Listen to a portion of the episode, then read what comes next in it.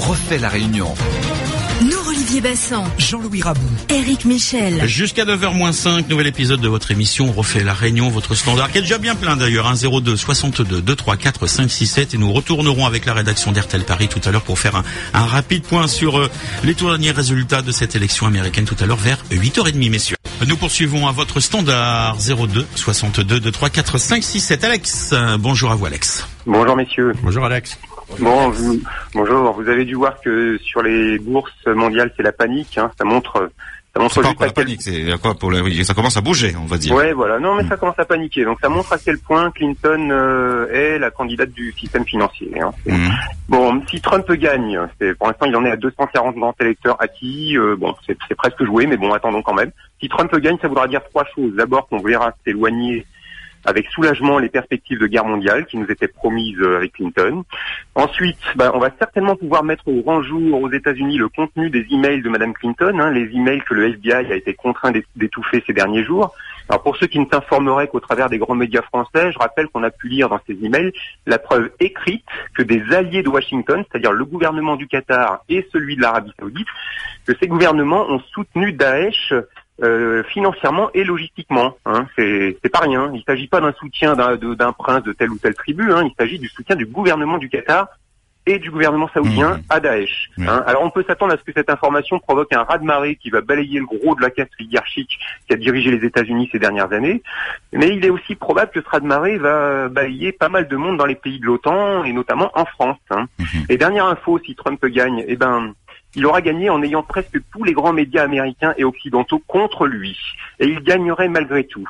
Ça montrerait à quel point le pouvoir des grands médias et de leurs sondages bidons, bah, ce pouvoir, il est en train de disparaître. hein. Il est en train de se passer la même chose en France d'ailleurs. Et vous En vous France, mettez, à... eh, excusez-moi, je vous taquine, Alex, et ça vous, et vous vous mettez à rêver pour l'UPR. Oui, j'y viens. en clin en- gros, c'est gentil, c'est gentil, mais je comptais pas le citer, oui. En France, en France, euh, vous avez une dizaine de milliardaires qui contrôlent l'information et qui s'arrangent au travers des médias euh, pour persuader que le prochain président français ce serait Juppé. Bon, et ben désormais euh, rien n'est moins sûr parce que les médias ne peuvent plus imposer ce qu'ils veulent et aussi parce que les candidats du système vont être balayés par les vérités sur Daesh et les responsabilités de nos dirigeants successifs sur les attentats qui ont frappé notre pays. Mhm. Donc aujourd'hui, tout devient possible. hein. Un candidat qu'on veut cacher aux Français simplement parce qu'il dit la vérité, un candidat qui semble être surgi de nulle part, un candidat qui est pourtant en tête sur Internet, François Asselineau, bah, il peut être élu en 2017, ça, c'est clair. Eh ben voilà, c'est ce qu'on vous souhaite, hein, de, de mener une belle campagne avec des idées, euh, un beau, un beau projet. Merci Alex, bonne journée à vous, à très Merci, bientôt sur RTL journée. Réunion. RTL Réunion, on refait la réunion. Jean-Louis Rabou, Norier Bassan. Ben écoutez, euh, Gilbert Aubry Ah, dit que la démocratie est libérée. Euh, moi, je pense que ce n'est pas au peuple d'être le d'être le guide. On risque de de regretter. on était tous américains il y a une quinzaine d'années. Je crains que ça ne soit pas le cas aujourd'hui, hélas. Bassan. Si en démocratie, c'est le peuple qui est le maître, vox populi, vox dei. C'est le choix du peuple qui compte, il n'y a que ça qui compte. Et ça démontrerait, je vous rappelle ce qui est inscrit sur toutes les pièces aux États-Unis, In God We Trust. Et donc à partir de ce moment-là, moi j'attends ces résultats avec beaucoup d'impatience. Et ça ne sera pas le résultat du système, ça ne sera pas le résultat de celui ou de celle souhaitée par les médias et par la bien-pensance, ce sera le résultat du vote populaire. Et c'est la seule chose qui compte en démocratie. L'expression du peuple. Vous êtes d'accord, monseigneur? Oui, tout à fait d'accord. Moi, je maintiens que euh, le peuple est là pour être guidé. Il n'est pas là pour guider la classe politique. Le peuple a besoin, on le sait très bien en France, on l'a connu quand, avec le général de Gaulle, le peuple a besoin d'un guide et non pas l'inverse. Merci messieurs, on prend la C'est la direction. naissance, c'est l'anniversaire de la naissance, de la mort du général de Gaulle. On reprend la discussion après Norier Bassan, pas de souci. Norier Bassan et puis après Jean-Louis Rabou, cette première série d'appels. Eh Bien d'abord, vous savez que moi je suis réunionnais surtout et que je me bats depuis bien longtemps contre la pensée unique, contre les bobos bien penseurs qui croient qu'une minorité doit décider pour une majorité. Et je crois qu'on ne peut pas avoir de mépris pour le peuple lorsqu'il s'exprime. Et euh, je pose la question ici à cette antenne qui le 27 avril 1967 a suivi la voix du peuple?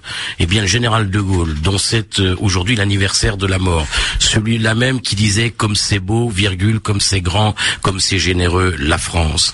Et de Gaulle avait une dignité et un respect infini pour le peuple. C'est ce qu'il manque aujourd'hui cruellement.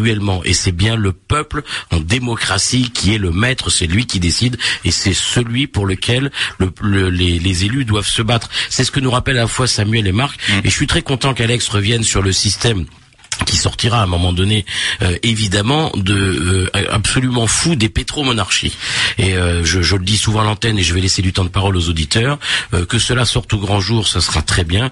Et je suis vraiment heureux que le système soit enfin dévoilé et que le peuple le petit peuple il faut rappeler quand même qu'Obama lorsque il a pris le pouvoir il y a huit ans avait un taux de pauvreté aux États-Unis qui était à 31 ou 32% qui le rend à quasiment 38 39 et les pauvres se sont exprimés le peuple s'est exprimé il ne faut pas avoir de mépris pour lui. Lorsqu'il s'exprime, on ne peut pas et je n'accepte pas que l'on dise que son vote n'est pas bon. Le peuple n'est pas plus couillon que les autres, tant mieux. Jean-Louis Rabot, c'est à vous pour cette série d'appels.